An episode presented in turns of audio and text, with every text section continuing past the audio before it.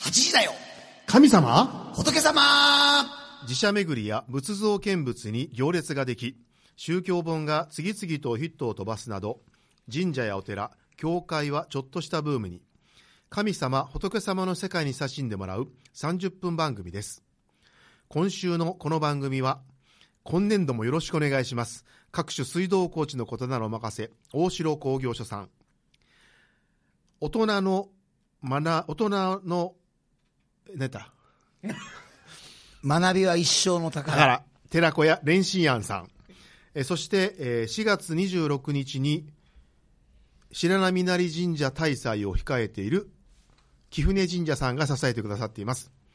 DJ は尼崎貴船神社宮司の枝正助と、いよいよ新年度が始まりました。皆さん、頑張りましょう東成谷町にあります、上岸住職の広林浩信と、関西学院中学部で教師と牧師とポンをしております福島明とアシスタントのまさみです。こんばんは。はい、こんばんは。いやいや、なんか先週、なんかすごいいい良かったですね。もう本当なんか、ななんか、ね、ポンさんがほとんど喋っておられいる。やいやいやいや喋りましたよいやいや、じゅ受難期ですからね。受難期ねた耐えなきゃも、う耐えもうイン耐えスタなーきゃいがけないか始まらりまねしたからね。ね、よう耐えられましたね。はいはい。え、今週のこの時期だっ たら、イースタうんー。復活節というね一番嬉しい時ですねああ、そうで春すのおね。祭りといえばや入っぱり学式終わってるんでしたっけ入学式あはまだ後か4月4日ですからあ、今今日日ですじゃないですか。終わってることになってますねああ、そうですか。はいはい。で、イベントといえば、はいえー先週ちらっとおっしゃってた花祭り。すいませんでした、先週は。余分全なこと然全言いま然しです。て申しい訳やないや、あの、尼崎仏、尼崎市仏教会、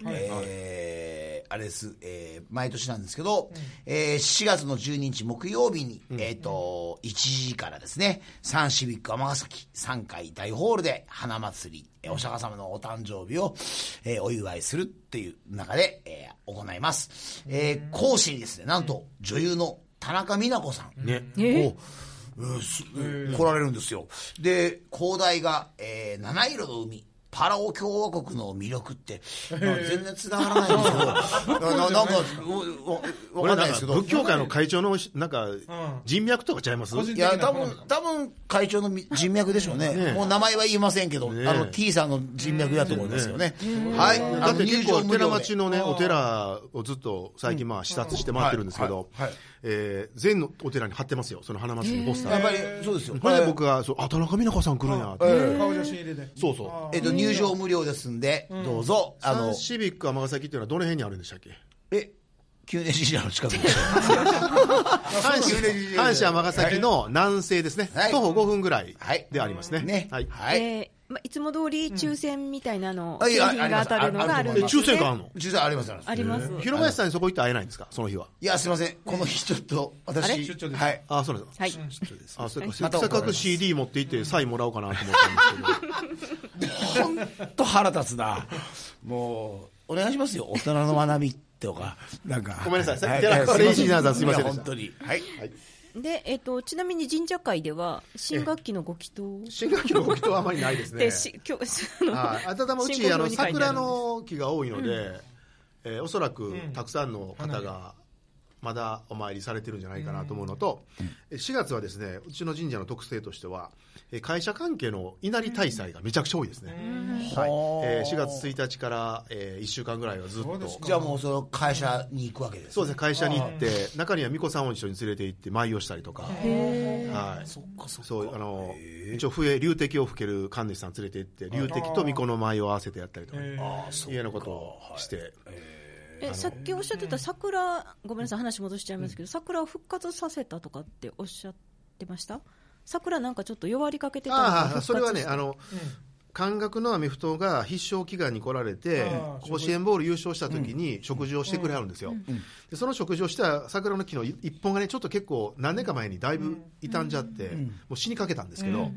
見事に復活をして、今あの小さいながらも頑張ってくれてる桜なんです、ああそのことをちょっとフェイスブックに上げさせていただいたんで、すみませんでした、ちょうど復活祭とかけて、ねうんああ本当ですね今年ははいねぶっとはね勝利しますねはい、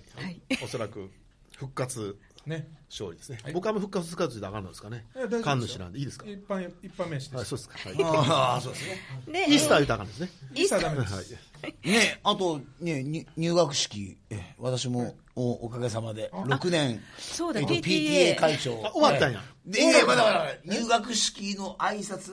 ままでだされてるんですあ、それが最後か。あそれが最後、はい。えそうなんだそこが切り替わりなんですか、はいあれまたあれ、あの話あるんですか。運動場の小石、小石の話。しませんよ。だって、小学校1年生で分かるわけないじゃないですか。わかるでしょういやいやいやいや。みんな一人一人が一粒の石を取ったら、運動場は綺麗になるよとか言って。あ本当腹立つ。はいで先ほど江田さんがちらっとおっしゃってたあのイベントごとというかそういう祭礼の時にあの流敵とか、はい。ーあーはい、そういう音楽をっていうふうにねへーおっしゃってましたけどどんこなの方、えー本日のゲストの方も時々はい貴船神社さんの、そうですね。はいあの、さ千座300年の時はね、結構何度も来ていただいて。ははいい。ー演奏されてるんですあの、ヨガまでやってましたからね。はい、やっておられました、はペタッと体くっつけて。い。はい。はいはい。えー今回で3回目のご出演お、えー神社会からのゲストです神道系準レギュラ 準レギュラーー兵庫そう県で会うたびにね、呼べ呼べ呼べ呼べって言って。え準レギュラーなのに何年ぶり、何年ぶ り えっと2年ぶりぐ前ら髪いが長すぎ多る分前回は。二年ぶりの前回は準レギねュラ、前すい回はませんねあのお名前言ってもいいですいかやもうええねんええねん前回は、あの、俺が正月明けでじ神社の仕事があって来れなかった時はいにね、代わりに来てくれ来てくれたよねはだいからあの時はレギュラーやって。あはいまあその時できるよねはい、兵庫県神社庁主事、えー、朝日あー芦屋神社の権ネギ、えー、岩隈俊則さんです。こんばんは。はい、どうも、お久しぶりです。どうですか ?2 年ぶりの準レギュラー。本当にね、あの、なんか、江田さんからね、あ待っのておりました、お前は準レギュラーだから、あの、秘密兵器だ、取っとくと言われて、ずそうっそうと取っておかれたんですよね。で、都合のいい時だけ、なんかこう、ちょっと、あの、わかんないことあるんだから教えてくれみたいな感じで、あの前になんかありましたでしょで、なんかこう、調べてくれ、急遽メールが入って、で、調べて上の送ったら、なんかそれ、そのまま読むだけみたいな感じで。読みいやの国の。そう突っ込まれてたんですよね。結局は、矢川さん、結局は、そういう、なんていうか、枝さんにとったら、もう知恵袋だから、ええだからそれで逆にご出演されてるみたいな。江田う。さんのウィキペディア。ですね。そうやな江田さんがなんか調べてこうまとめないから、こっちがちゃんとまとめて送るんですけど、江田さんそれそのまま棒読みするから、あと突っ込まれる。よくご存知でそうや思い出した。ごめんあの時ありがとうございました。いやどういたしましていやいやあの話いいよね。よかいっや、たでもでなんす。か、ね、よくわかんないとか言われてましたけどね。誰広場さんあ、そう言ってました、そんな。ちょっとそんな失礼なこと言ってましたあの結構読みの国そのいくつかの結世構世界観難しいんですよあー界観がはい。ね。そうですよね。だから一概にこう説明はしにくかったっていうのはありますねそうその説明しに行くの見事まとめてくれたからね。ねほんまあの、あれだけえはでも、ポンさんの話よりは分かりやすかったと思うけどね。まあ、あとですね、なんかいろいろね、あの、何言ってるかわかんないとか言われて用意どんね。用意どんね。じゃあそんな岩隈さんのから、えー最新の神社事情はいについて、あのわおかりや教すくえいただきたいと思います。はい、はいそうですなんねとかここで。えっ、と、まあ、あの、ちょっと、まあ、自分の話からで申し訳ないんですけども、まあ、今日4月の4日ということで、はいあの、まあ、この3月の、去る25日にですね、はいあの、私の訪問している芦屋神社の方で、あの、法蓮巡行というのがありまして、あの、法を乗っけた、まあ、車なんですけど、これが、えー芦屋市内全域を、まあ、ぐるっと回るお祭りがありまして、まあ、これ、えー今まではですね、まあ、あの、40年ぐらい、こう、やってなかったんですけども、まあ、40, 年ぶり40年ぶりに全域を回ったということで、結構、まあ、あの新聞とかでも取り上げてもらったんですけどね、え、今回初めてもらったん全い域やを、。えっと、今までは、まあ、あの、えー過去2回やってるんですけど、あの、山手側と浜手側で試験引きをやったんあーですそうよ。かで、そうかそう全か部回るの今回初初めめててだ約8キロと言ってましたけど、実際あれたの11キロぐらいありましたね。だからもう本当大変でした。で、私ね、あの、その間、あの、仮絹っていう新色の服着て、で、えーカメラ持って、えーマイク持って誘導しながら、全力出して端から端まで走何回も走って、おかげで2キロ痩せました。あ、そうなんや。ほら今日帰りにまた2キロ増やして帰ってください。で、枯れ絹は汗染み大大丈夫でしたまあ、だ大丈夫でしたね。でもちょっとなんか泥が結構ついたりとか。あのそう芦屋神社っていうのは以前ゲストに来てくれた山西康神宮寺って私の、えーこれもあれかいとこさんまたいとこやまたいとこまさたんいとこやねがあの宮司をしていて、彼が宮司になってからその復活したんですよねそうそですのね祭りをねはやりてないめちゃくちゃやりてないそれとまあもう一つ、あの4月1日ね、先日なんですけども、あの芦屋神社のまあ例祭だったんですけどね、おはいでこのさっきまあ花祭りの話も出てましたけども、うちもその花祭りというのをやりまして、でまあ、あの境内でまあ野立てやったりですね、あとまあ拝殿ではお能の能楽の姉妹の奉納、それから、えー、三州所でまあ落語の会ですね、桂福丸さんという落語東家大出身の落語、兄弟か。兄弟出身です兄弟出身の落語家さんね。であと、まあ、お琴の演奏とかね、結構やりまして、まあ、あのそれでバタバタしてまして、まあ、ようやくお宮関係一段落、でもすごいね。まだ名前が花祭りってのはすごいですね。いやで結構あのうちの境内小葉の三つ葉ツツジとかあと、えー、左桜が結構ね盛んですごく今、えー盛りなんですけど、まあその1週間後ぐらいですかね芦屋花祭りっていうか祭りあるんですけど、まあ、ぼちぼち枯れるんじゃないかと、あの、芦屋川沿いの。そう川沿いね絶対タイミング悪いいつもわなんなか枯れ桜祭りみたいに言われてますね本当にタイミング悪いですね本当に。そうか。芦屋神社はすごいねこうあの結構うちも頑張ってると思ってたんですけど芦屋神社全然すごいもういろんなことやってはって結構ね、フェイスブックとか見てもらったらね、いろいろやってますけども。そうですよね。しょっちゅう上がってきますよでね。ちなみに、はいあの、こっそりこう、私がこうアップとかしてますので、はいはいあのよく君のおかげかよくあるまあ、あの、僕の鍵とかじゃないですけど、一応候補担当いうことでやってます。きっとそのでも貴船神社の分持って。でも、頼むあれでしょうね。宮司さんにとっては最高のゴンネギでしょうね。もういろんなこと動いてくれて、いろん普な。段あまりいてほしくない時は神社長いますからねああ、そうか。忙しい時だけ行ってくれるとありがたいですねあーちゃんと、やっぱりわきまえてるんですね。まあ、一応ちゃんとこう、うん忙しい時しか行かないってタイプなんですけど。多分毎日おったらね多分あの賢すぎてうっとうしいと思うんだよだから俺なんか絶対無理やもん俺より使用知ってるやんと思ってちもなうちょっとみなんにとか反応したら ちなみにあの尼崎の神社事情的にはいかがですか変化というか。そうですね、まあ、あの、尼崎が実はですね、今暑いんです。というのは、あの、まあ、先週ですね、あの、えー上村康彦さんが、まあ、あの、こちらね、ゲストで来られてましたけども、あの、康彦さんのお父さんが前、神社長の副町長だったんですけども、その後任に、えー尼崎戸松神社の、えー吉見宮司さんが、支援されまして、あじゃあ、一寸豆、頑張ってらっしゃいますね。頑張ってます。も本う当かなりね、あれですよ、本当に熱い方なんで、もう本当今ね、神社長のいろんなことにこう、ね、関わってらっしゃるんで、もう大忙しですね、本当。あのねちょっといずれなんですけども、えっと、今神社長長しているのが姫路の護国神社の宮司さん泉宮司さんなんですけど、泉宮司さんと吉見宮司さんには一度ラジオに来ていただこうと思って、大物それをもってあの私のこの8時代を卒業させていただこうかなああ大物ゲストをで、招いで、て後任には、えっと、あのあの準レギュラーレギュラーあに、してえ それ初めて聞い僕た時々あのはい呼んでください よあの、それ、俺のもの まねですよ。なんかもう、最近なんか、そういう聞こえごめんごめんはいはい。えーちなみにですねあの昨年末の富岡八幡神社さんの事件の影響は、ねそうですね、まあ、あのこれ、ちょっとご存じない方もいると思うんで、ちょっと少し簡単に説明したいと思うんですけども、あの昨年12月7日に、えー東京都江東区にあります富岡八幡宮というね、あの相撲の横綱の日がある神社なんですけども、えーこちらの方であの宮司さんが、えー弟さんにですね、実の弟さんに日本刀で切りつけられて殺害されるという事件が、えーまあ、痛ましい事件がありました。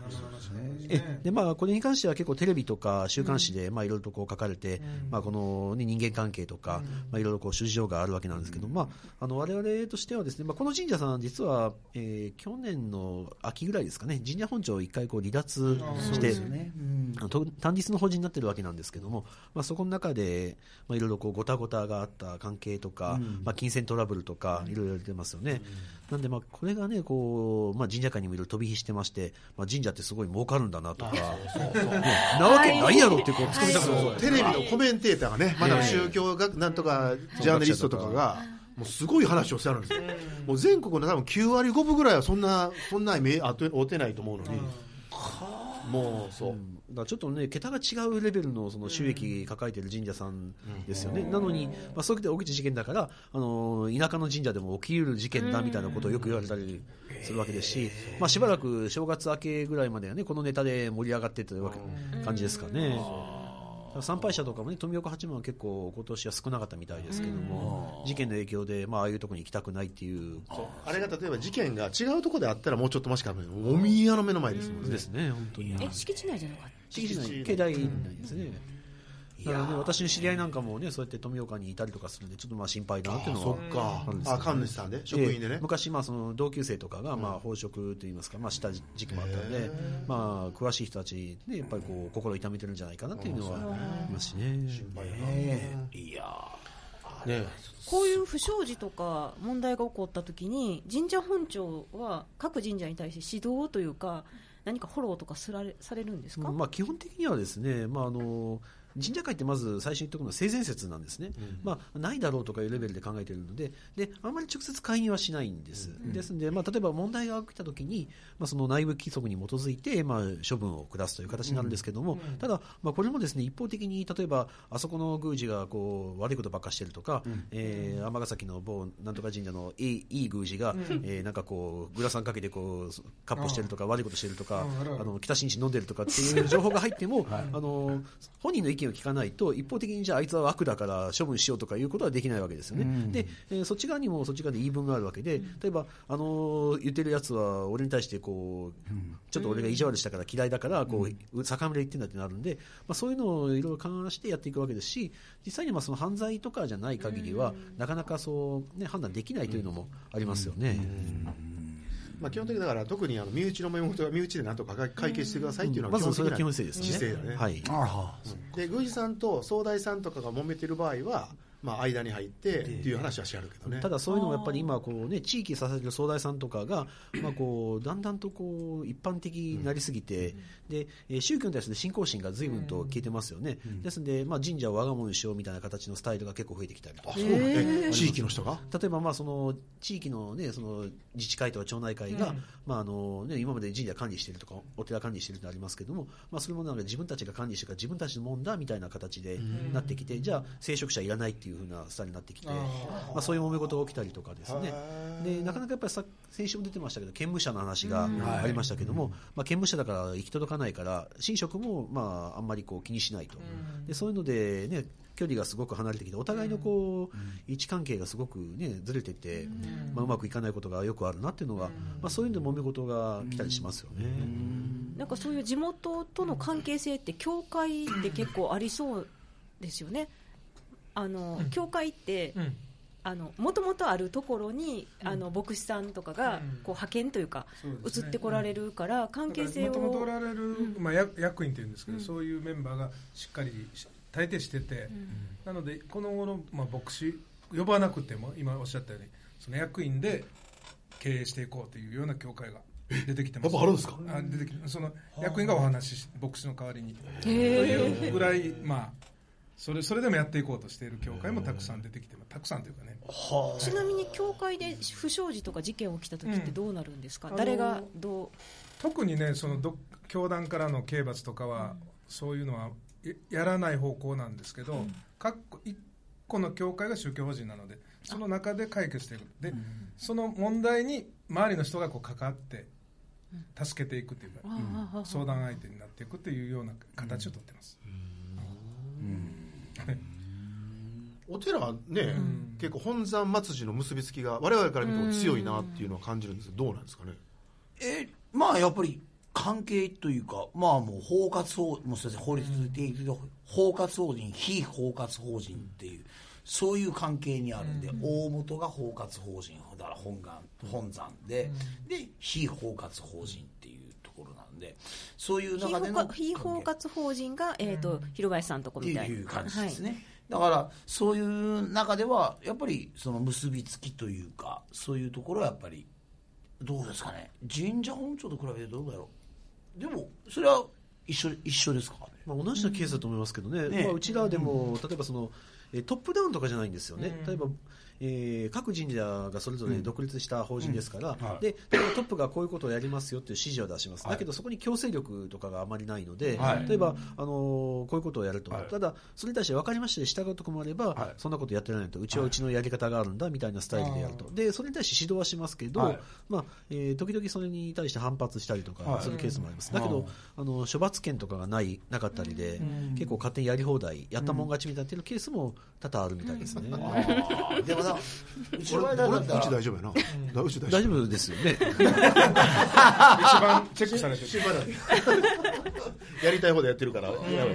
だからやっぱりそうそういうところだったらもう結構もう宗派を離れていくっていうかね単立なったりとかって多いですよっていうのはね。多いやっぱり仏教もそうだ多単立いですよだからそれでもうグループ離れそてうねいうところとかねうんでやっぱりもう例えば社会的なそういういろんな中であれだったらもうもう漱石っていうソウルのそのあれはもう剥奪とかっていうやっぱり懲罰とかっていうのはそういうのいろいろありますよねその神社長に例えば宮司がいなくなった地域例えば過疎の地域の神社の総大さんとかから宮司さんなんとかしてっていう相談はある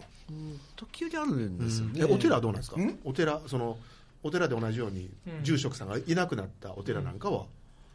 その本山が何とかして誰か住職を探してあるのそれともこれねいろんな宗派によって違うと思うんですよね、でまあうちの場合もやっぱりいろいろんなやっぱり方策は立てますよね、やっぱりその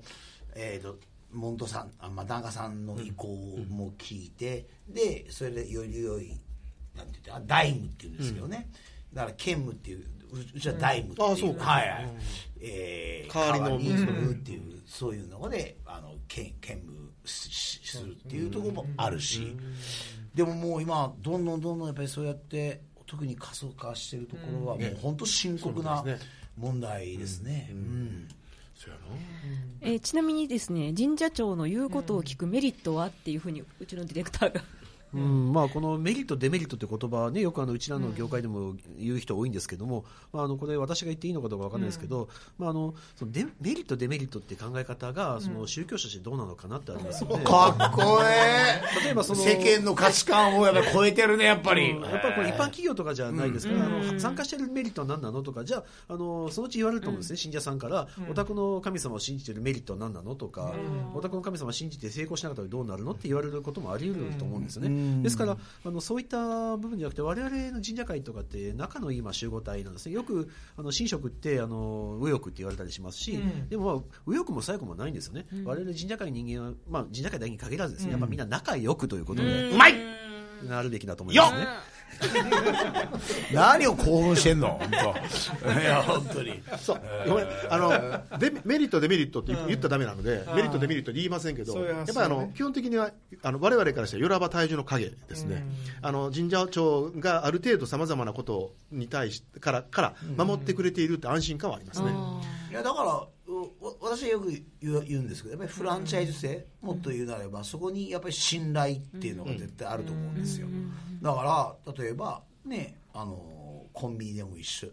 と同じような感じじゃないかな、まあ、あまだこれちょっとなんか炎上しそうだなちょっとなんかまちょっとあれやね広林やっぱり世間の価値観にしかそうそうえ縛られてないってまただからいろんな神社の問はい題を神社長に解決求めるなと思う。神社長はあくまで我々が何か困った時に相談した時に、あこうしたらいいんじゃないのってアドバイスをくれるぐらいの存在だっていう、それぐらいで僕は思ってるかな、教会どうなんですかおな全く聞いてて同じですよね。だから一つの教会の主体的なうんことが大事にされるので、うんだからそこを担っているメンバーの責任で動いてるみたいなところですね。ね何が真面目でしょみんな、んところでですね、もう今日は僕これがメインやったんでね、はいこれをまだもうあと8分しかないんですけど、はいここからは岩隈君がですねはい彼女ができた、ちょっといきなりですよね。ちょっと待って。あの、さっき、岩隈君今今何歳はい何歳私、えー今年ね、43なんで。 43もうね、神社会、神社長が抱えてた最大の問題だったんですよ、兵庫県神社長が。はい岩隈結婚しないのか問題っていうのが、はいでかなり役員会でも問題、議題に上がってたらしいんですけど、そうですあの独身のね、その神主さんの集まりの、まあ今年会長就任する予定だったんですけど、兵庫県独身支所協議会って会がありまして、えちなみに最近っていつできはったんですか、えーこれがですね、実は去年なんですけども、去年もう去年の実は6月に、あれ情報遅いですよ、江田俺さはんおかしいな、あこうち追ょっっとてないからね、全然。実はちょっとまあ秘密にしたところもあるんですよね。ああ、密かにね。密かにそのじゃあ、もうすぐ、あと2ヶ月で、一周期。一周期一周期違う、一周期違う。ごめんあの、いい一年。まあ、あの独身制、独身制だけど、一人者一回一周期ということになりますね。はいああ、そっかそっか。はいはえい。ちなみに出会いは、えあのこれがちょっとね、あのあれなんですけども、えー実は私、まあ、さっき冒頭ちょっと出てましたけども、うんあの趣味で雅楽をやってまして、でまあ、あの明石の方で雅楽やってるんですけども、まあ、そこの教室に通ってる時に、え、それ、教室教室でいますか、あまあその習っておられたんですええ習ってるんですね、あの雅楽もともとやってなかったんですけども、えー自分の母校の先生が雅楽やってまして、じゃあちょっと興味ありますって言ったら、じゃあやってみないかいうことで、明石でやってみようということで行った時に、うんまあ、そこで出会ったんですよ、あ出会ってから何年か経ってるんですか実は出会って6年えーだから最初出会う時ってあんまりねその印象というかインパクトも、うまあ、その恋に落ちるとかじゃなくてお互い今そのライバルっていうんですかね、あー一緒にそうなんだえ、何人ぐらいの教室なんですかえ教室というか、まあ、実際ちょっとしたサークルみたいな感じなんですけどいやもっといますよ 二人なわけないじゃないですかそれは恋芽生えますよ二人だったら、まあ、10人ぐらいですかねあー今のとこ10ろ人ぐらいで、まあ、彼女、まあ、彼女と言いますけども、うんえーとまあ、出会ってうんで、まあ、彼女も実は流的なんですよね、へーで一緒にやっていく中でライバルから、まあ、だんだんこう同志になって、でえーそのうちこう一緒にご飯食べに行った遊びに行ったそうになってでいつ一しかつでのす笛ねを一緒に吹いてたんですね。いや違う違う違う違う違う違う違ういつしかいつしか、まあ、そこから恋が芽生えてあーで意識し始めたんですよね。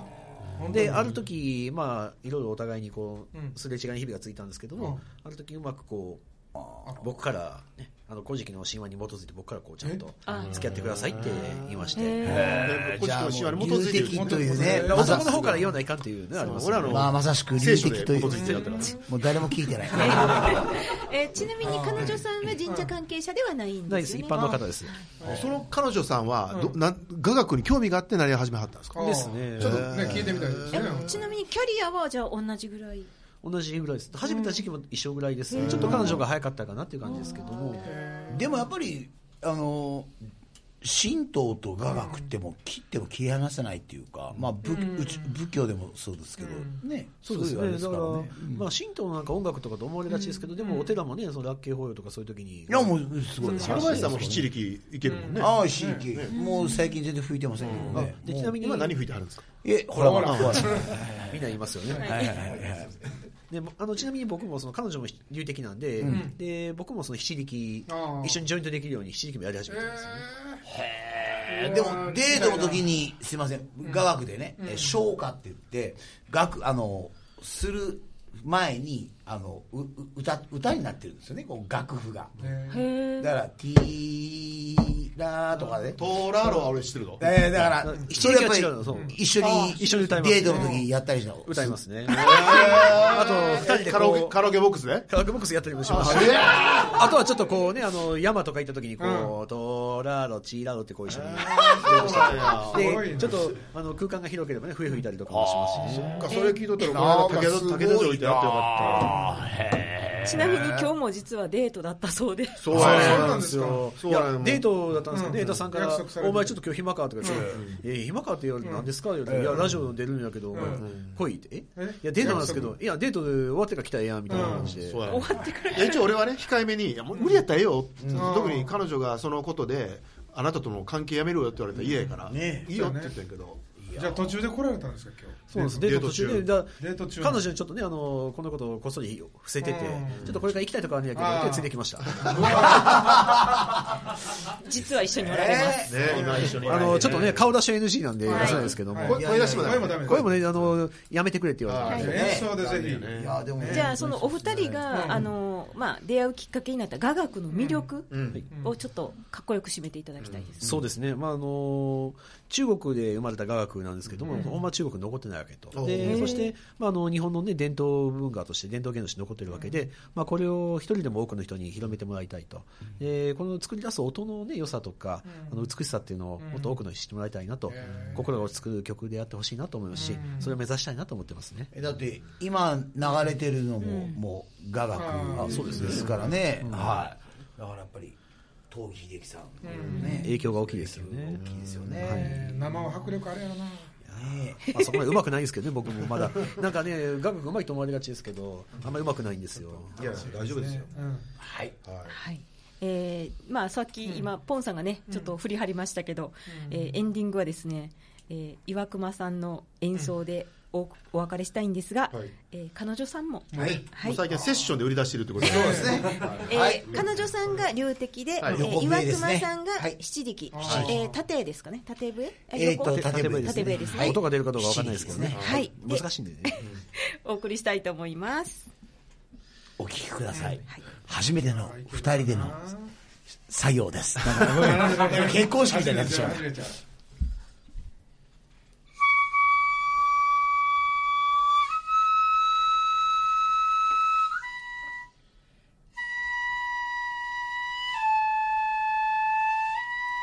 今週のこの番組は大城工業所さん寺子屋蓮心庵さん貴船神社さんが支えてくださっていますお坊さんと神主さん牧師さんに聞いてもらいたいお悩みやお寺や神社教会に関する素朴な疑問など皆様からのお便りをお待ちしておりますそれでは来週水曜夜8時にお目にお耳にかかりましょう